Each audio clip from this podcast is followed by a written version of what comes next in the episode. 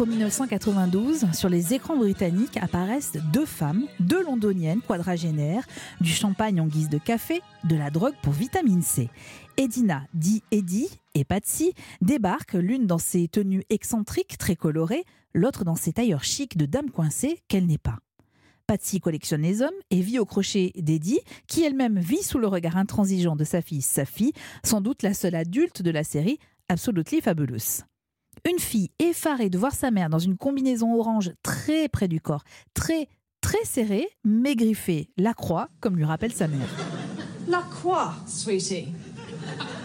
It's alright, isn't it? It's a bit tight, maybe. It's alright, isn't it? You know, people will think, wow, it's a La Croix. Okay? I just can't find anything to go with it, that's all. Maybe I could throw up on something for I'll you. wear this. Oh, I see someone already has. Genius!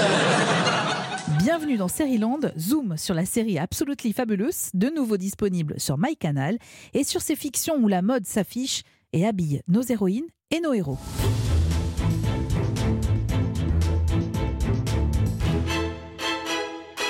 Land, c'est le podcast qui vous donne envie de regarder des séries de qualité, celles qui font l'actualité ou celles qui redeviennent à la mode, voire les deux en même temps.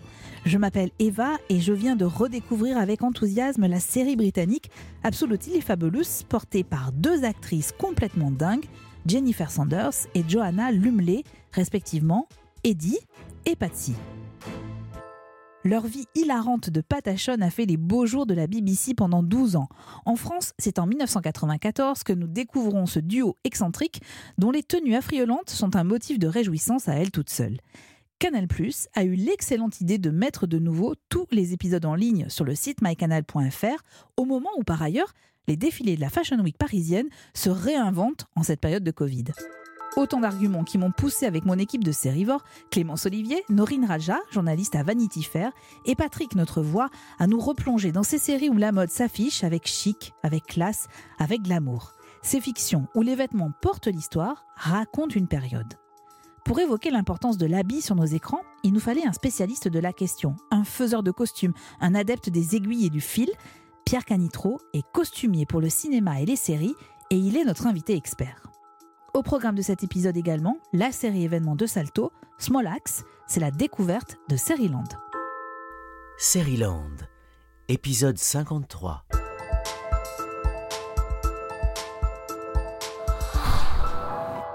La série de la semaine. Bonjour Norine Raja. Bonjour. Merci infiniment d'être avec nous pour cet épisode qui évoque votre sujet de prédilection, les séries. Vous êtes journaliste pour un magazine qui parle beaucoup de mode, en l'occurrence Vanity Fair. Est-ce que vous portez un intérêt à la mode? Oui, alors j'ai grandi avec une mère qui est très fan de mode. Alors moi, c'est devenu un peu, c'est venu un peu plus tard parce que j'ai travaillé justement dans des titres où la mode avait une place importante. Et donc, euh, par ricochet, j'ai commencé à m'y intéresser, à découvrir euh, des créateurs dont j'ignorais euh, l'existence, certaines tendances. donc, de loin, mais oui, ça m'intéresse. Donc série et mode pour vous. Et je pense que la personne qui est en face de vous, bonjour Pierre Canitro. Bonjour. Lui, c'est sûr, la mode, c'est son truc. Nous sommes très heureuses et très heureux de vous recevoir, Pierre, notamment parce que vous connaissez parfaitement le sujet et parce que vous nous avez ébloui avec les costumes de la série OVNI, qui est toujours disponible sur mycanal.fr, série qu'on avait largement euh, abordée avec son interprète principal, Melville Poupeau, que vous avez eu la chance d'habiller, Oui. dans un grand entretien que vous pouvez d'ailleurs toujours écouter. Dites-moi si je me trompe, Pierre, mais sur votre CV, il y a aussi les séries Ainsi soit-il, Kabul Kitchen, Clara Scheller, toutes des séries qu'on a adorées et pour lesquelles vous avez fait les costumes. Tout à fait. Vous avez commencé avec Clara Scheller. J'ai commencé avec la saison 2 de Clara Scheller, où il est question beaucoup de mode et de glamour et de paillettes. Et ensuite, euh, ainsi soit-il, c'était plus euh, direction artistique forte avec euh, des, des clairs-obscurs, des couleurs à trouver. Et après, Baron Noir, euh, Les costumes chics de Baron Noir. les costumes très chics. Très de Baron chic de. Baron Noir. Mais évidemment, on va s'arrêter sur OVNI, cette période des années 70 qui nous a passionnés. Pierre Canitro, Absolutely Fabulous, est-ce que ça fait partie des séries que vous avez vues qui font référence pour vous? Oui, oui, oui. Ben, déjà parce que c'est extrêmement drôle. Donc euh, j'ai adoré pour ça. Et c'est vrai que pour les costumes, euh, c'est euh, c'est presque un personnage, le- Oui. le- la mode qu'il y a dans, dans cette série. Et donc c'est assez jouissif de voir ces tenues arriver les unes après les autres et, et ça fait partie du comique de la, de la série et c'est super bien fait. Oui, parce que c'est des, des épisodes assez courts hein, qui font à peu près entre 20 et 25 minutes. C'est très séquencé, il y a 4-5 séquences et à chaque fois il y a un costume différent. Exact. Voir plusieurs costumes dans la oui, même c'est journée. vrai, c'est vrai. Des costumes complètement improbables. Enfin, Eddie, elle a vraiment des superpositions de motifs, de couleurs. C'est, ça participe au burlesque de la série, quoi. Oui, alors il y a, ça tranche beaucoup parce qu'effectivement, côté burlesque chez euh, Edina, hein, chez Eddie, et puis euh, Patsy qui, elle, est plutôt dans des petits tailleurs. euh, on, va, on va en reparler, vous allez voir, parce qu'il y a un autre extrait euh, qui l'illustre, mais c'est des petits tailleurs très chic, très classe, plutôt sage, alors qu'elle est, elle, totalement contraire à cette image-là. Euh, Norine, s'il fallait donner un argument pour inciter à regarder cette série complètement déjantée, est-ce que ça serait la mode justement? Euh, je dirais que c'est le duo. Vraiment, c'est un Oui. duo à la Laurel et Hardy, complètement complémentaire, aussi euh, à rebours de ce qu'on y considère être féminin. Elle jure comme des chartiers, elle se drogue. Eddie euh, est une mère un peu ingrate aussi. Et euh, justement, c'est hyper rafraîchissant et déculpabilisant euh, d'avoir ces personnages-là. C'était révolutionnaire à l'époque. Et même aujourd'hui, je trouve que ça a plutôt bien vieilli. On est bien d'accord parce qu'en la re-regardant aujourd'hui, j'ai trouvé que les dialogues étaient toujours euh, aussi réactifs par rapport à l'actu et aux, et aux sujets d'actualité qu'on peut évoquer dans d'autres séries, euh, notamment euh, la relation d'amitié entre deux femmes, la relation mère-fille, alors à travers trois générations, parce qu'en l'occurrence la grand-mère est aussi extrêmement présente. Puis c'est un rapport aussi à la société de consommation qui est dénoncé. Et évidemment, la mode, elle fait partie de cet univers dans lequel euh, naviguent nos deux héroïnes. Eddie, elle est attachée de presse et Patsy, elle est chef de rubrique mode dans un magazine féminin. Je vous propose un extrait où il est question de ce petit tailleur Chanel, justement, qu'adore porter Patsy en réunion. Is this one? Yeah, my little baby. We don't wear it if there's a meeting. It frightens the editors. I'm the only one with Chanel couture. Let them kiss my buttons. Pierre Canitro, euh, elle citait Lacroix tout à l'heure et dit là c'est euh, là c'est Chanel. Est-ce que ces grands couturiers français euh, étaient vraiment des stars dans les années 90 et pouvaient être cités comme ça dans une série britannique et que ça fasse référence pour les, les spectateurs? Alors dans les années 90, c'était des superstars. Après, la législation anglaise est peut-être différente de celle française, et euh, parce que je sais qu'en France, c'est euh, on peut pas trop citer de marques euh, comme ça euh, à l'antenne, à moins que de faire un contrat. Enfin, c'est compliqué. Et aussi, elle se moquait un petit peu de Christian Lacroix parce qu'elle portait du Christian Lacroix, mais un peu n'importe comment, en Oui. mettant du orange avec du rose euh, par-dessus du rouge, et je rajoute des motifs, et je rajoute un logo Christian Lacroix énorme. Enfin, c'est pas vraiment comme ça qu'on porte du Christian Lacroix normalement. Mais alors, est-ce que vous pensez que Christian Lacroix avait pu mettre un veto euh, sur euh, la façon dont, dont c'était présenté? Bah, c'est tellement bien fait, c'est tellement humoristique, euh, c'est euh, l'humour anglais Ouais. qui, euh, qui se moque, mais en même temps c'est pas vulgaire. Et, euh, et comme on sait de toute façon que c'est too much, Oui. on le prend avec humour. J'imagine qu'il a fait pareil. C'est presque un hommage aussi à tous ces créateurs quand Ben même, oui. qui sont, mais alors cités, vous, vous le racontiez, mais c'est vrai qu'ils sont cités à longueur d'épisode, ce qu'on n'a jamais vu dans une, dans une série française, ou en tout cas, j'ai pas, je me souviens pas d'une série où on peut citer des marques comme ça. Non, ben je vous dis, c'est très compliqué aujourd'hui Oui, de je faire pense ça. que c'est très compliqué par rapport à la loi, par rapport au CNC. Pierre Canitro, c'est quoi un costume euh, réussi dans un film ou une série? C'est quoi les règles intangibles, selon vous, pour un costumier? Il faut que le costume ait du sens. Il faut que Et du euh, sens par rapport au personnage et à l'histoire euh, globale? Exactement, par rapport au personnage, en fonction de son, de son âge, de son parcours, de... il faut qu'il fasse partie de l'histoire exactement. Moi j'aime quand il est intégré dans le dans l'image, en rapport avec la lumière, en rapport avec le décor ou pas. On dit souvent qu'un bon costume est un costume qui ne se voit pas. C'est-à-dire qu'il est tellement bien dans l'histoire qu'on ne fait pas vraiment attention. Et euh, il faut évidemment qu'il aille à la perfection euh, à la personne qui le porte. On va en parler avec OVNI, euh, voilà. justement. Mais c'est déjà beaucoup d'arguments qu'il faut prendre en compte. hein. C'est pas, c'est loin d'être d'être un détail. Euh, Nor- Norine, vous êtes plutôt euh, Patsy tailleur chic ou euh, Eddie avec ses tenues bariolées d'ailleurs? Euh, je dirais plutôt Patsy. Et Ce qui est, ce qui est drôle, c'est euh, que la série est vraiment une satire du coup du milieu de la mode, Oui. mais qu'elle a été plutôt bien accueillie en fait, euh, à tel point que dans le film, on a euh, Kate Moss, je crois qu'elles sont habillées par Stella McCartney. donc c'est pour dire que quand même ces Anglais ont quand même de l'humour hein, et qu'elles ont, voilà, que la, série a plutôt bien fonctionné, elle a fait une jolie pub finalement. Et Est-ce que vous, en tant que, que critique de série, les costumes sont vraiment un élément que vous prenez en compte quand il s'agit d'écrire justement la critique d'un film ou d'une série?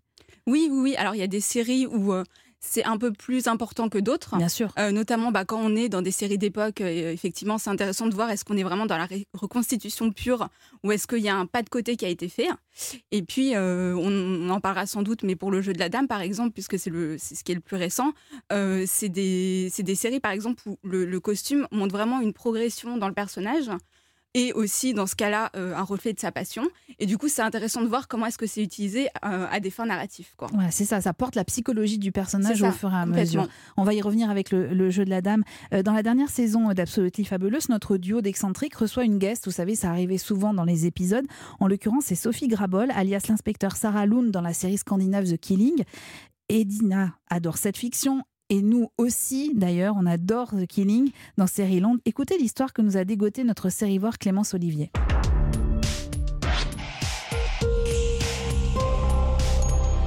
L'aparté de Clémence. Souvent, les séries me donnent envie de faire du shopping.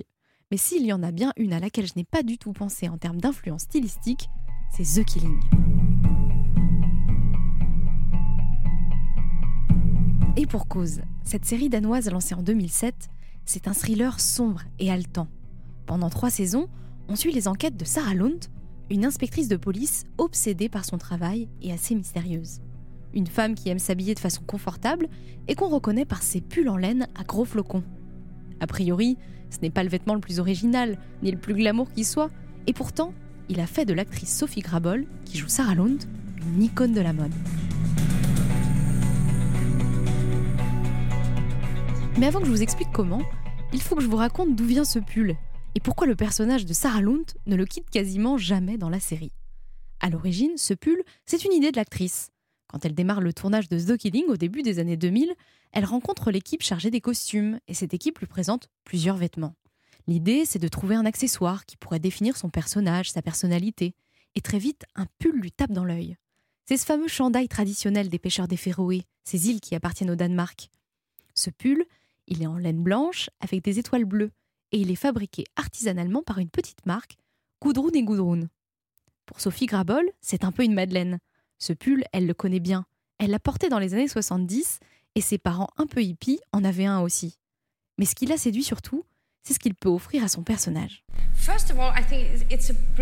Déjà, je trouve que c'est un super costume. Je pense que c'est mon costume préféré de tous ceux que j'ai portés.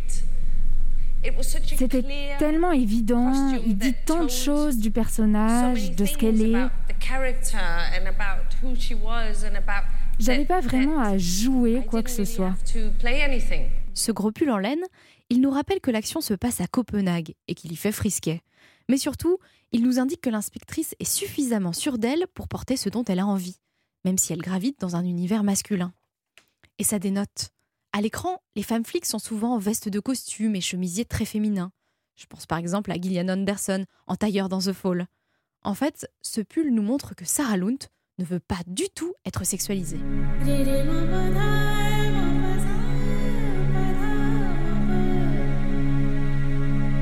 Ce choix à contre-courant est audacieux et il paye.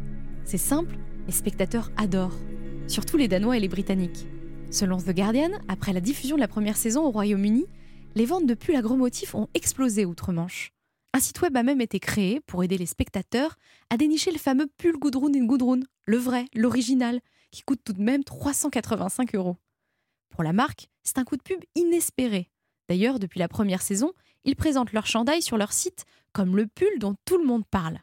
Sophie Grabol, elle, s'en amuse, même si elle s'étonne encore d'un tel engouement. Depuis la fin de la série, elle a mis ses pulls en laine au placard. Ce n'était pas vraiment son style, mais elle a voulu les ressortir chez elle de temps en temps.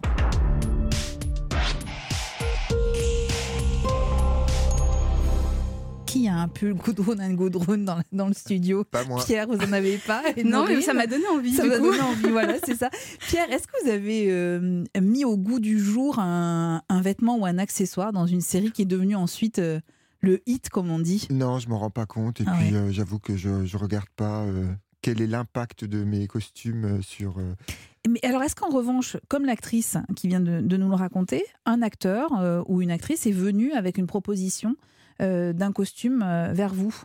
On peut discuter de, du costume avec les comédiens et les comédiennes. Ils apportent leurs idées, leurs ressentis par rapport à leur personnage. On, a, on en discute, on arrive soit à un compromis, soit, euh, soit, soit une bataille. soit une bataille. et, euh, et ça se passe comme ça. Non, un, un vêtement qu'on m'aurait apporté pour le porter, non, ça m'est jamais arrivé encore. Parce que peut-être que ce que vous leur proposez leur convient parfaitement. C'est possible. Est-ce que vous avez déjà eu des comédiennes et des comédiens qui vous disent non, je refuse de porter cette tenue? Ah oui, évidemment, ça, ça arrive. oui. Et donc là, vous êtes obligé de négocier? Il faut que je mette à plat mes arguments. Oui. La négociation n'est pas possible de toute façon parce que ça arrive que des comédiens ou comédiennes qui arrivent sur le plateau et qui voient le costume arriver euh, et qui disent euh, non, je t'avais dit non celui-là. Et du coup, ils ne le mettent pas. Et on est très très embêtés. Ah oui, et alors comment vous faites dans ces cas-là? Non, mais ça n'arrive pas, ça n'arrive plus. Vous maintenant. négociez avant. Je sais que ça, Ouais. ça peut arriver, donc euh, ça n'arrive plus. C'est en amont, longtemps en amont que qu'on en parle. Mais sur quel argument euh, ils vous disent euh, je veux pas le porter parce qu'ils se sentent pas à l'aise en- dans une matière, dans une forme euh, Parce que j'imagine que vous, en tant que costumier, si vous avez choisi ce costume-là, c'est parce que ça fait, ça donne du sens à la fois au personnage, à l'histoire, à la scène que vous allez tourner. Oui. Donc comment ils peuvent argumenter en disant euh, j'ai La- pas envie? La liste est longue. Ah, D'accord. On va reprendre toutes les séries dans lesquelles, pour lesquelles vous avez travaillé pour savoir qui vous a embêté. Alors, je vous propose de quitter les années 90 euh, qu'on vient d'aborder avec Absolutely Fabulous pour nous plonger dans d'autres séries tout aussi vestimentaires, mais on va remonter le temps. Et voilà le moment du décryptage de la semaine. Pierre Canitro, est-ce que vous êtes spécialisé dans une époque? Non. Donc vous pouvez faire toutes les époques, même les films d'époque Je n'ai pas fait toutes les époques. En fait, le contemporain, ça peut être une époque aussi. Pour être clair, contemporain, c'est à partir de quelle année pour vous? Contemporain, c'est aujourd'hui, Oui, parce que même les années 80, maintenant, c'est, euh, c'est de l'époque. d'accord. Parce que ça n'existe plus trop dans les magasins. Euh, il faut aller chez les loueurs euh, pour trouver euh, du stock, donc euh, c'est considéré comme de l'époque. Ça veut dire avec Norine, par exemple, quand on dit on a regardé ce film d'époque, pour vous, Norine, c'est quoi quand on dit film d'époque généralement euh, Film en costume. Hein. c'est ça, mais ça. 19e, Oui, euh, voilà, et avant, fait. quoi. Euh, donc, en fait, on se trompe un peu, en Ben, vrai. OVNI, qui se passe dans les années 70, c'est un film en costume, finalement. Oui. Mais c'est vrai que c'est le terme générique pour film d'époque. Euh, on dit ça pour les films euh, antérieurs au XXe siècle, je pense. C'est ça. Enfin, en tout cas, nous, dans notre esprit, moi, dans le mien, c'est ça. Je sais pas, Norine, pour Oui, oui, non, je suis d'accord, oui. Est-ce qu'il y a une, une- une période qui est plus difficile qu'une autre à, à élaborer sur un plan vestimentaire, ou au fond, c'est le scénario qui complique plus ou moins votre travail? Euh, Il y a des périodes que je n'ai pas faites euh, qui doivent être très compliquées, comme Renaissance, parce qu'il y a, il y a du corset, les costumes sont extrêmement lourds et très ornés. Donc pour fabriquer, ça doit être euh, très compliqué. Et à manipuler aussi la logistique du tournage, ça doit être vraiment très difficile. Ben là, les années 70, euh, je me suis bien. euh, je me- Vous étiez bien dedans? Ouais, ouais, j'étais bien dedans, je me suis bien amusé. Vous avez déjà fait des costumes années 60 Non, pas encore. Alors, je vous propose de plonger dans les années 60 avec une série référence et référente en la matière, Mad Men. Est-ce que vous avez un budget en tête? Ça, c'est une question intéressante. Je suis dans la position singulière de devoir dépenser beaucoup, mais sans dépasser les bornes. C'est courant comme problème. Je ne veux pas être important, mais vous n'auriez pas des choses à vous faire pardonner Non, non, non, ça, je sais très bien combien ça coûte. Le ton du message, c'est j'ai envie de vous connaître, mais je ne veux pas vous faire peur. Je sais ce qu'on va essayer. Alors, on est une équipe. C'est forcément à sa taille. Et l'avantage de Vison, c'est que c'est du Vison. Vous abordez les choses en douceur, et si ça plaît, vous revenez pour le manteau. Si on coupait la poire en deux et que je lui prenais une veste, C'est ce qu'on vend le plus cette année. pourquoi attendre qu'un homme vous offre une fourrure? C'est une question stupide, ça. Qui est le concepteur? Il est devant vous? Vraiment? Oui. C'est un hobby, on me donne carte blanche. C'est une scène de Mad Men euh, qui euh, représente en fait la rencontre entre Roger et Don Draper et qui va euh, l'introduire dans le milieu de la mode euh, parce que la mode c'est pas qu'une question de femmes aussi dans Mad Men on s'en aperçoit beaucoup parce que la classe de Don Draper quand même c'est quelque chose. Est-ce que est-ce que ah bah justement Pierre Canitro est-ce que vous pourriez nous décrire avec vos mots de connaisseur les costumes de Don Draper son style vestimentaire? On a toujours l'impression qu'il a un seul costume, parce qu'il est tout le temps en costume. Et euh, quand il dénoue sa cravate, c'est vraiment que ça va pas. Et encore, euh, quand il est ivre sur son, euh, sur son canapé dans son bureau, il me semble qu'il a toujours la cravate nouée. Et c'est un costume sombre, je ne saurais pas vous dire la matière, typiquement des années 60, très businessman. Il a l'air infroissable. et sa chemise aussi d'ailleurs. J'adore le détail. C'est vrai. C'est vrai, ça. Ils ont... Ah oui, ils les ont vêtements toujours- sont jamais froissés. Ils sont toujours impeccables. Mais, mais ça, c'est parce qu'il y a quelqu'un, il y a un costumier ou un assistant costumier qui travaille sur les séquences, parce que ça n'existe pas, des costumes in- infroissables. Je pense que derrière, il y a, y a- On est il y a du d'accord. staff. ouais. Et ce qui est intéressant justement quand on parlait d'évolution, ouais. c'est entre le, le début, du coup, il a toujours ses costumes, il est toujours très classe, et puis cette fin, je sais pas si je spoil, Mad Men, j'imagine qu'on peut. Mais les costumes, vous pouvez y aller, je Voilà, pense. Ouais. cette, cette fin où justement il tombe le costume, une scène qui est assez symbolique. C'est vraiment intéressant de voir le parcours du personnage justement à travers les vêtements. Quoi. Exact. Norine, vous qui connaissez très bien le milieu des séries et de, et de la mode aussi, euh, en écrivant dans Vanity Fair, est-ce que les séries créent des effets de mode? On parlait du pull tout à l'heure, de The Killing, mais est-ce que vous avez d'autres exemples en tête? Est-ce que ça fait vendre aussi les séries des vêtements? Bah, du coup, si on parle de Mad Men, euh, il y a vraiment eu un renouveau de la mode des années 60 à ce moment-là. Alors Euh, pour, les, pour les hommes et pour les femmes ou surtout pour les hommes en l'occurrence? Moi, il me semble que c'était aussi pour, Pour les, les femmes, deux, hein, ouais, parce ouais. que les, les robes de Joanne, par exemple, enfin, c'est vraiment une image qui me reste à l'esprit. euh, Et après, euh, plus tard, même dans le temps, euh, bon, déjà à l'époque, je pense qu'il y avait dans les années 90 beaucoup d'adolescentes qui allaient acheter des chouchous parce qu'elles avaient vu Donna avec dans Beverly Hills, par exemple. Après, Gossip Girl a créé des tendances pour vraiment une génération assez jeune, des adolescents et des vingtenaires. Et puis Sex and the City, ça, c'est, on peut en parler pendant des heures. On, va en parler, bien évidemment. Pas pendant des heures, mais on va en parler. Est-ce que, on parlait tout à l'heure des- de la difficulté de citer des marques dans des séries, mais est-ce que vous avez des histoires de marques qui essayent de s'incruster dans les séries? Alors, même si elles sont pas citées, hop, elles essayent de, de venir quand même et d'être présentes et de- d'être visibles. Euh, bah, il y a quand même toute un- une histoire de name name dropping du coup dans Gossip Girl. Ouais. Euh, là, l'idée de la série, c'était vraiment de créer les tendances. C'est-à-dire, ils ont commencé la série en se disant, on va lancer des tendances, c'est ce qui a été le cas. Et sur le site euh, de la série, on pouvait acheter les vêtements directement. Après, dans Sex and City, là, c'est du name dropping constant, euh, qui n'était pas vraiment voulu parce que à la base, le personnage Carrie Bradshaw est fan de mode, donc c'était organique de l'avoir parlé de telle ou de telle marque. Mais après, il y a eu un peu de placement de produits quand même. Et en France, comment ça se passe? Est-ce qu'il y a des marques qui essayent de s'incruster, même si elles sont pas citées? Il y a des marques qui m'approchent Pierre, oui, ouais, pour, euh, pour être dans les séries. Dans Baron Noir, euh, il était possible de placer du Chanel parce que euh, Anna Mouglalis est égérie Chanel. Donc euh, là, euh, pas de problème de, de- de placement de produits ou quoi. Je ne sais pas pourquoi je ne m'occupe pas de la, de la partie juridique, je vous avoue, mais c'était feu vert. Mais alors, euh, quand vous dites qu'il y a des marques qui essayent de m'approcher, qui essayent voilà, de, de me proposer des vêtements, elles présupposent de la qualité de la série? Parce que moi, j'imagine, si demain je suis patron de Chanel, j'ai très envie que mes vêtements soient mis en valeur dans une très belle série. Alors, est-ce que ça veut dire qu'ils ont accès au scénario ou ils ont, c'est le casting qui les porte? Alors, en l'occurrence, on parlait d'Anna Mougladis, mais c'est le casting. C'est le casting, oui. Ils savent euh, que leur, euh, leur actrice préférée euh, va tourner dans une série et, euh, et ça, va, ça va dans ce sens-là. Ouais. Mais après, il faut que je leur montre un pitch pour qu'ils sachent si euh, il y a des choses compromettantes dans le scénario sur avec lesquelles ils sont pas d'accord, etc. Mais pour les séries, c'est plus compliqué que pour euh, le cinéma parce qu'au cinéma, il y a des génériques de fin avec des remerciements. Et là, on voit qui est habillé par qui, etc. Dans les séries, il n'y a pas de générique de fin avec des remerciements pour les marques. Ah bon? Ah ben ça, vous m'en apprenez une, vous voyez, par exemple, parce que je sais qu'il y en a pour les émissions de télé, par exemple. Oui, pour vrai. le cinéma aussi, mais j'ai jamais fait attention qu'il n'y avait pas de générique de fin pour les séries, enfin en tout cas un endroit où on pouvait remercier les marques. Ben non, ça n'existe pas. Voilà, on a déjà appris un truc dans série. Land. Merci Pierre Canitro. Alors, si vous aimez les, les années 60, je vous recommande une autre série, et pas seulement pour la qualité des tenues de Myriam, l'héroïne, c'est Mrs. Maisel. The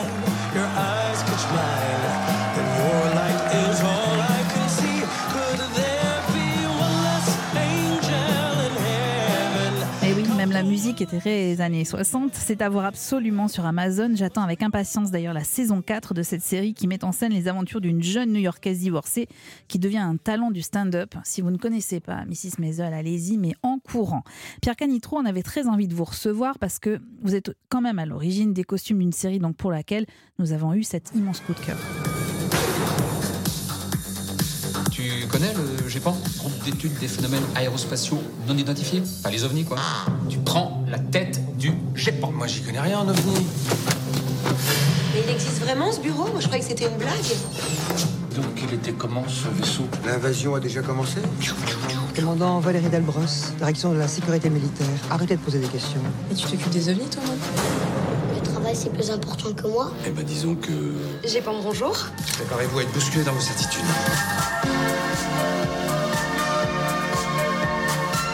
OVNI, réalisé par Anthony Cordier, qui évoque le fonctionnement du GEPAN, département qui dépend du CNES, hein, qui est destiné à étudier ce qu'on appelle les phénomènes aérospatiaux non identifiés, donc à savoir les OVNI, pour le dire de façon plus courte. C'est vraiment un plongeon dans les années 70 qui est très réussi, notamment grâce à deux éléments que sont les décors et les costumes. Pierre Canitro, d'ailleurs, je crois que vous êtes déjà sur la préparation de la saison 2. Je suis en plein dedans. Attendez, vous allez nous dire un scoop, mais après. Euh, Pierre, comment vous avez travaillé les costumes? Parce qu'il y avait une chose qui nous avait énormément surprise. Je dis surprise parce qu'on avait quasiment que des filles dans, dans l'équipe de Série Il y avait quelque chose qui était très étonnant, c'était la façon dont les costumes et les décors se répondaient. C'est-à-dire qu'on avait l'impression que c'était des tableaux. Chaque séquence était un tableau visuel où on avait l'impression que chaque moindre touche de couleur euh, avait été calculée. Est-ce que c'est le cas Et comment vous avez travaillé ça? Et ça, c'est un super compliment parce qu'on a vraiment essayé de le faire avec la déco. Là, c'est une, c'est un long euh, processus qui se fait euh, en préparation. On, se, on s'échange nos moodboards, on regarde. C'est, c'est quoi? C'est des sortes de storyboards en fait euh, Non, Vous c'est- dessinez les C'est moodboards le cahier c'est- des tendances. D'accord. En fait. La déco fait un cahier des tendances. Moi, j'en fais un. On, on croise euh, les idées, on le montre au réalisateur, et là, on voit le- les rapports fond-forme qu'on peut faire entre euh, les costumes et les décors. Par exemple, en Guyane, il fait chaud, donc ils ont des chemisettes ou des polos, et le décor était très gris, vert, euh, vert de gris, etc. Donc, euh, j'ai proposé d'y mettre des costumes très blancs parce qu'on est en Guyane. Et donc, ça fait un tableau très blanc et gris clair. Et, euh, et j'adore faire ça. Toutes les séquences ont été travaillées de la même façon. Pas toutes les séquences, ça a été travaillé par grands groupes de décors, en fait. Parce qu'il y avait un, il y avait un truc qui était très amusant, c'est que quand on dit les années 70, euh, souvent la couleur qui nous vient à l'esprit, Norine, c'est un peu orange, quoi. On, Oui. on va pas se mentir. hein.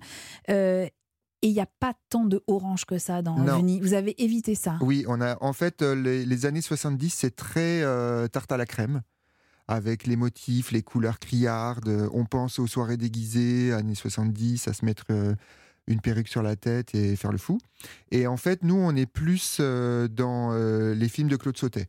D'accord. où il y a euh, du euh, moins de couleurs et où on est on a l'impression qu'on est plus dans le quotidien et moins dans la fête et on s'est attaché au fait que le- les personnages sont des ingénieurs donc euh, ils sont pas habillés en orange Voilà, c'est tout ça. Vous êtes obligé de prendre en compte tous ces détails-là, à la fois la fonction du personnage, sa psychologie, euh, l'environnement dans lequel il travaille. Euh, et alors, ça veut dire quoi? C'est des heures et des heures de documentation aussi? Oui, Est-ce que vous allez travailler, par exemple, l'iconographie, euh, je sais pas, de l'aérospatiale euh, en Guyane euh, dans ces années-là ou pas du tout?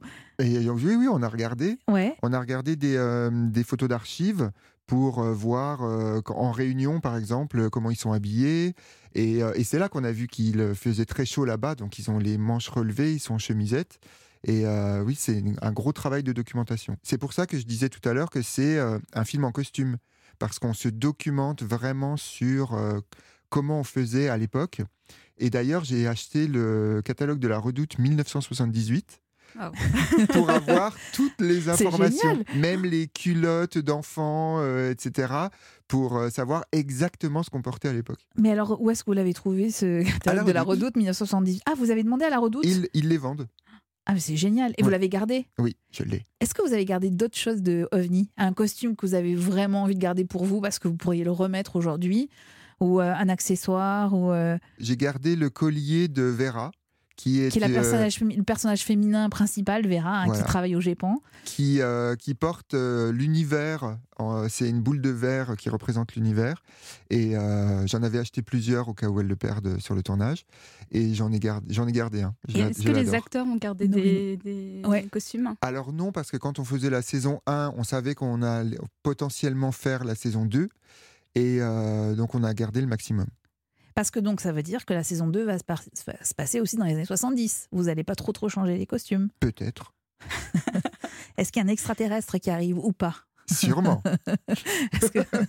Moi, j'avais vraiment adoré ce costume bleu qu'a Melville à un moment donné. hein. Je, Ça- je le trouvais vraiment très beau. Justement, comme il n'y a Melville pas trop Poupeau, de couleurs, oui, oui, ouais. euh, quand il y en a, ça, ça vraiment ça attire l'œil.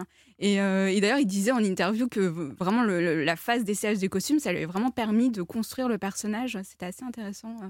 Oui, est-ce que, vous avez des, euh, des retours? Parce que tout à l'heure, on se moquait un peu des comédiennes et des comédiens qui vous disent non à telle tenue.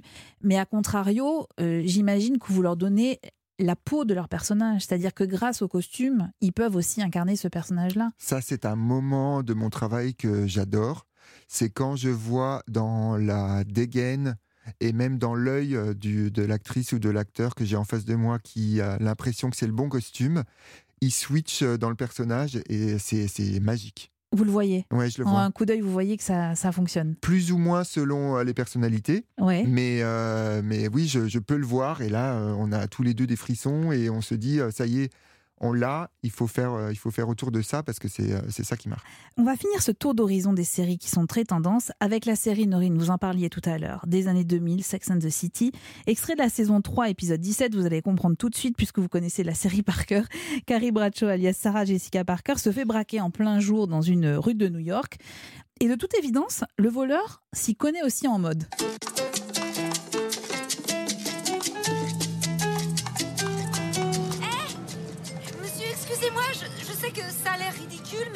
Si vous pouviez m'indiquer la direction de Broadway. Donne-moi ton sac. Quoi? Donne-moi ton sac. C'est une pochette Dépêche-toi. Je pouvais pas le croire. 15 ans dans New York et au moment où la ville commençait à devenir sûre, je me faisais agresser. Est-ce que c'est une farce? Ta montre et ta bague, vite. C'est pas vrai. Mais je. Vite. D'accord. Et tes Manolo Blahniks. Quoi? Non Donne-moi ta paire de Blahniks. Ce mec ne voulait pas uniquement de l'argent. Il voulait des trucs à la mode. S'il vous plaît, monsieur, ce sont mes chaussures préférées. Je les ai eues à, à moitié prix dans, dans une solderie de mon quartier. Merci. Aidez-moi, aidez-moi, arrêtez-le Il m'a pris ma plus jolie paire de chaussures Ah Scène totalement décalée, Norine. Norine, quand on dit Sex and the City, c'est vraiment la référence quand on parle de mode dans les séries Je pense que ça a été un vrai tournant. D'ailleurs, quand la série euh, s'est achevée, je pense que beaucoup de marques, euh, justement, ont ressenti un gros vide parce qu'il fallait trouver une nouvelle plateforme. Puis c'est un name dropping constant. Euh, Là, on parle de Mano Blahnik qui a vraiment connu un succès aux États-Unis grâce à la série. Avant, c'était dans un cercle très fermé. Et puis à un moment donné, il y a aussi une scène où elle perd sa Jimmy Choo et c'est pareil. C'est pour nous quand on regarde la série, on se dit bon, c'est une scène comme une autre. Pour la marque, quand ça s'est passé, ça a été énorme, quoi. Mais alors pour nous, vous avez raison, c'est une scène comme une autre. Sauf que si vous voulez vous acheter euh, les chaussures en question, vous allez sur le site et puis vous voyez le prix. Et là, vous vous dites, bon, bah, je vais regarder une autre série. Euh, et c'était ma question, Pierre Canitro. Est-ce que vous avez des, des exigences ou en tout cas des contraintes en termes de, de coût des vêtements que vous mettez à l'écran Parce que, euh, pour vous citer juste un exemple, je sais que par exemple, Plus belle la vie fait extrêmement attention aux vêtements que portent les comédiennes et comédiens parce que il faut que nous, on puisse s'y retrouver aussi en tant que téléspectateurs au quotidien et donc on puisse s'offrir ces, ces marques-là. Est-ce que vous avez cette contrainte-là à prendre en compte aussi? Alors déjà, on a une contrainte euh, parce qu'on a un budget pour euh, les costumes, évidemment. Donc on alloue une certaine somme par personnage, voilà, on fait un devis. Ensuite, il faudrait que le niveau socio-culturel du personnage soit en relation avec ses vêtements. Mais nous, on est souvent à la recherche de belles pièces et euh, de ça coûte jolies trop cher. pièces. ça coûte trop cher, mais si ça se voit pas vraiment, euh, s'il n'y a pas de signe ostentatoire de richesse euh, sur le vêtement, on voit juste que c'est une belle paire de bottes ou euh, une très belle veste. Euh, Dans le cas de Sex and the City, oui. euh, les premiers, on- on- ça se voit pas à l'écran, mais en fait, les premières saisons, le budget était assez serré en fait. Et du coup, elle a contourné le, le problème en mariant des, pièces de créateurs avec des pièces vintage. Et par exemple, le, le fameux tutu qu'on voit dans Oui, le générique, elle a trouvé 15 dollars dans une friperie. Et qui est devenu euh, un, un hit aussi. oui. hein. Voilà, le tutu, tout le monde, toutes les filles ont voulu euh, Oui. en avoir un et c'est devenu une pièce aujourd'hui. Mais sauf que c'est moins pratique dans le métro Oui, on parisien. est mais... mais effectivement, ça fait. euh, Norine, juste pour rire, est-ce que ça vous est arrivé d'acheter euh, un vêtement ou un accessoire après l'avoir vu dans une série? Pas spécialement, j'ai pu être inspirée euh, par des styles, euh, Ouais. par exemple, mais des pièces précises, non, je suis pas euh, passionnée à ce point-là. Pierre, vous, oui. Moi, j'ai un petit truc. Si vous aimez les costumes dans Dynasty, le nouveau Dynasty, costume, ouais. vous pouvez aller Ah, dans le sur nouveau Dynasty. dans le nouveau D'accord, Dynasty. d'accord. Parce que moi, je voyais Joan Collins, du Ouais. coup. Non, dans le nouveau Dynasty qui passe sur Netflix. Vous pouvez aller sur Instagram, la- l'équipe de, Eh des costumes met tous les vêtements sur Instagram avec le prix, l'endroit où vous pouvez le trouver, etc. C'est un énorme travail, mais euh, c'est génial. Et alors, je crois qu'il y a beaucoup d'équipes qui commencent à le faire aussi, parce qu'il y a- il y, a du marketing derrière, et, euh, et, et les marques peuvent aussi s'y retrouver euh, grâce à ça, grâce à Instagram. alors, on va pas totalement quitter la mode dans la dernière partie de cet épisode de Seriland.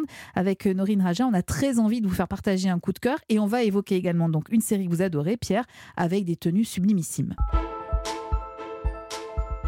La découverte de Seriland. Dernière partie de cet épisode de Série avec nos recommandations de la semaine. La série incontournable, celle qui fait l'actualité et que nous avons regardée pour vous. Et cette semaine, c'est vers Salto que nos yeux se sont portés pour découvrir Small Axe. Norine, en quelques mots, qu'est-ce que c'est que cette série? Alors, ça va être difficile à résumer parce que c'est une anthologie avec euh, cinq épisodes, donc euh, qui traitent à chaque fois d'histoires différentes, certaines inspirées d'histoires vraies et d'autres complètement fictionnalisées. En gros, c'est le réalisateur Steve McQueen euh, qui avait fait euh, deux films avec Michael Fassbender qui sont Shame et Anger, et qui a fait aussi un film oscarisé, euh, 12 Years a Slave. Euh, et là, c'est son œuvre la plus personnelle. Il s'intéresse à la génération Wine Rush, qui sont euh, tous ces gens qui sont venus des Caraïbes à partir des années 40 et qui se sont installés au Royaume-Uni. Et donc, euh, à partir de là, il crée une fresque historique où il raconte justement le destin de ces gens qui sont euh, face au racisme, face euh, aux persécutions policières. Donc, il y a vraiment une tendance à lier euh, le politique et l'intime, en fait, qui m'a même un peu fait penser à The Wire. Totalement d'accord avec vous. Euh, je vous propose un extrait du premier film qui s'appelle Mangrove. C'est le nom du restaurant qui est tenu par un certain Frank dans cet ouest londonien où la population caribéenne justement lutte contre le racisme de la police face à face entre un officier et Frank. Non mais tu te crois où? Tu te prends pour qui avec ton restaurant? Une sorte de chef de file J'ai ouvert ce restaurant pour que tout le monde puisse y manger sans aucune distinction. Et c'est tout à ton honneur. Mais le problème, c'est ton menu. Il va falloir rajouter pas mal de choses si tu veux continuer à tenir cet établissement. Nous ne servons que de la cuisine épicée dans ce restaurant. Ah, le problème avec vous autres, c'est que vous n'avez pas bien compris, je crois. Vous vous ramenez avec vos vêtements colorés, vous couchez avec nos femmes, vous vous prenez pour les rois du pétrole. Mais tu sais quoi? Vous allez déchanter. C'est chez moi ici. On ne marche pas sur la gueule. Pouli, non Pouli Espèce de salopard Tu es le diable! Bouge pas! Tu es le diable! Allez, tu on passe à es Et donc, je vous rappelle, c'était bien un face-à-face entre un policier, voilà, le sergent Poli, contre Franck qui tient ce, ce restaurant euh, euh, où on mange de la cuisine caribéenne. Pourquoi ce coup de cœur, Norine? Parce que j'ai trouvé euh, que c'était une fresque très riche, euh, déjà, qui comble un vide de représentation parce que c'est des histoires. Bah, le procès du mangrove, par exemple, c'est euh, un tournant pour la communauté caribéenne. C'est une histoire vraie, hein, c'est une histoire ouais. vraie, c'est ça, qui n'a pas été enseignée à l'école, qui a été très peu mise en scène. Et je trouve qu'à chaque fois, il peut raconter ces histoires très fortes. Et en même temps, il raconte aussi quelque chose de la société britannique et de ce racisme qui est vraiment dans les institutions. Euh, on a la police, on a la justice, on a aussi l'école dans le, dernier euh, opus. Et quand on, parle de la série, on peut se dire que c'est un peu plombant. Et en fait, il y a aussi des moments très beaux de joie, de solidarité. Dans le deuxième épisode qui s'appelle euh, Lovers Rock, ça se passe le temps d'une soirée en fait et on suit des couples qui se rencontrent, qui flirtent, qui dansent. Il y a des moments très suspendus. Et en fait, il a vraiment une qualité de, de saisir le moment en fait. Et c'est un ancien plasticien en fait, Steve McQueen. Et ce qui fait qu'il sait vraiment saisir le corps. C'est-à-dire que dans Red, White and Blue, qui est l'épisode euh, pour lequel John Boyega a gagné un Golden Globe, il joue un ancien scientifique euh, qui euh, décide d'intégrer la police pour changer l'institution de l'intérieur. Et là, le, corps, c'est l'outil pour expier en fait cette frustration, cette colère. Alors que dans Lo- Lovers Rock, c'est vraiment que du désir en fait et de la passion. Et je trouve que c'est très beau. Et il y a vraiment des moments extraordinaires, à la fois de colère et à la fois euh, de célébration de cette culture. Alors, je partage totalement votre avis avec cette dimension historique et politique, moi qui m'a extrêmement intéressée parce que je ne connaissais pas du tout ce pan de l'histoire euh, du Royaume-Uni, euh, ni même à Londres, voilà comment la communauté caribéenne avait été traitée. hein. Et c'est vraiment extrêmement intéressant. Mais alors, Norine, on est petites joueuses toutes les deux parce qu'effectivement, vous parliez de, de John Boyega qui a reçu un Golden Globe en tant que meilleur second rôle masculin dans une série. Mais Pierre Canitro, dans sa série Coup de cœur, la série en question, elle a reçu deux Golden Globes. Je m'incline. Le crush de l'invité. Bah oui, on termine cet épisode de Série Land avec effectivement votre coup de cœur. Pierre, coup de cœur pour une série Netflix sollicitée par le public qui vient de remporter effectivement le Golden Globe de la meilleure mini-série et celui de la meilleure actrice, une récompense pour Anya Taylor-Jones, alias Elizabeth Harmon. Il n'y a pas un joueur au monde qui soit aussi doué que toi. Un joueur qui me fait peur. Qui? Le russe. Don't make me over. Cet homme est champion du monde.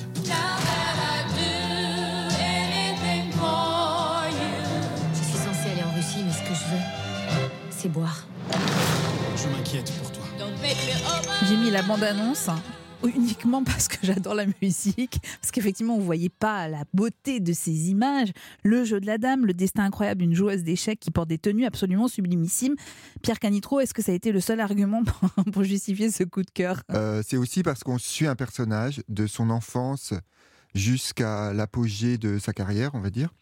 Et euh, la direction artistique est très très forte et euh, moi ça me, ça, ça me ravit les yeux. Et ça, ça vous ravit les yeux. Et quel regard vous portez en tant que costumier euh, sur, sur justement l'évolution, Norine en parlait tout à l'heure, sur l'évolution de ce personnage à travers les épisodes? Ce qui m'a plu, c'est que en fait la- le, le style est tenu. On part pas dans tous les sens. Euh, Il y a la, couleur verte qui est assez euh, dominante. Et euh, on lit les époques. Il y a les années 50, après les années 60. Et euh, c'est extrêmement bien fait et c'est vraiment jouissif. Moi, j'avais pas perçu à quel point, euh, alors, on sait que le diable se cache dans les détails, le nombre de tenues à carreaux qu'elle a, qui rappellent le damier euh, de, des échecs. La dernière tenue aussi qu'elle porte. Euh, elle vous ressemble les à une pièce. Oui. Elle ressemble. euh, bon, je vais, je vais pas du coup spoiler la fin, mais elle ressemble vraiment à une pièce d'échiquier en fait. La façon Vous, dont- vous parlez de la tenue blanche de Oui, la dernière avec le- séquence. oui, avec le bonnet. euh, mais en fait, la clé en fait de ça aussi, elle se situe dans une scène où elle parle à un journaliste et le journaliste lui dit qu'est-ce qui vous a intéressé dans les échecs? Et elle dit en fait ce qui m'a intéressé c'est quand j'ai vu le, plateau. J'ai trouvé que l'esthétique était incroyable et là on voit que c'est quelqu'un qui est attiré justement par euh, par la mode parce que c'est quelque chose qu'elle aime profondément en fait. Et ça, et plus le sentiment de contrôle, puisqu'elle parle aussi du fait qu'elle a besoin de contrôler les choses, ça explique pourquoi les tenues sont aussi importantes pour elle. On, on parlait d'évolution des personnages. Avant la séquence où elle est habillée tout en blanc, elle porte une autre robe aussi dans le dernier euh, match qu'elle joue contre le Russe. Vous regarderez bien si vous, alors, si vous découvrez la série ou si vous avez envie de la revoir. Cette robe-là fait référence à la robe qu'elle porte quand elle est enfant. Parce que tout a été travaillé Ah. dans le moindre détail. Ouais. C'est assez incroyable euh, le jeu de la dame quand on le re-regarde après avec, euh, avec ce regard euh, un peu plus critique dans le bon sens. Euh, vous rêvez de travailler avec l'équipe qui a fait le jeu de la dame, Pierre Canitro? Ah, c'est sûr que évidemment, effectivement.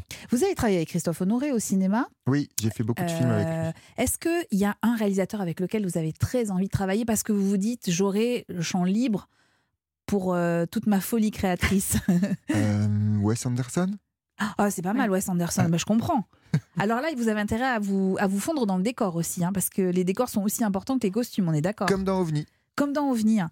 C'est quand la saison 2 Euh, ben là, on la prépare. Il faut qu'on la tourne. Ça va prendre quasiment toute l'année euh, 2021. Ouais. Euh, je ne sais pas, peut-être en Donc pas avant l'année 2022. prochaine. Ah, bon, Il va falloir vraiment qu'on attende. Oui. Donc, est-ce qu'il y a un extraterrestre qui arrive ou pas Vous savez pas. Vous avez lu le scénario ou pas déjà de la deuxième saison? rien. Vous l'avez lu le scénario? Le silence Il intersidéral. lutte avec lui-même, là, on sent. Je suis désolée euh, de vous dire, euh, chers amis de Série Land qui écoutez l'épisode, une fois que le micro sera fermé, on saura tout, mais on ne vous dira rien. Merci infiniment, Norine Raja, de nous avoir rejoints pour cet épisode de Série Land. On lit vos papiers dans Vanity Fair, version papier et version euh, numérique, bien évidemment.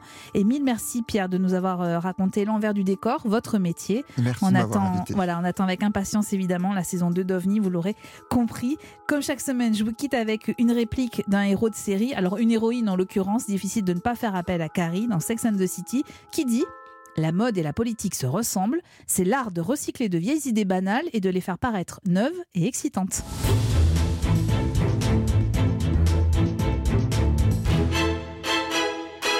Prochain épisode de Série je vous propose de changer totalement d'univers. À l'occasion de la saison 3 de la série Les Rivières Pourpres, à voir sur France 2, je vous propose un grand entretien avec le romancier qui a donné naissance à cette fiction et qui signe le scénario de plusieurs épisodes, l'écrivain Jean-Christophe Granger. Land est un podcast Europe en studio, produit par Timothée Magot, réalisé par Christophe Pierrot et préparé en coulisses par mes fashionistas préférés Clémence Olivier, Norine Raja, Magali Buteau et Salomé Journeau.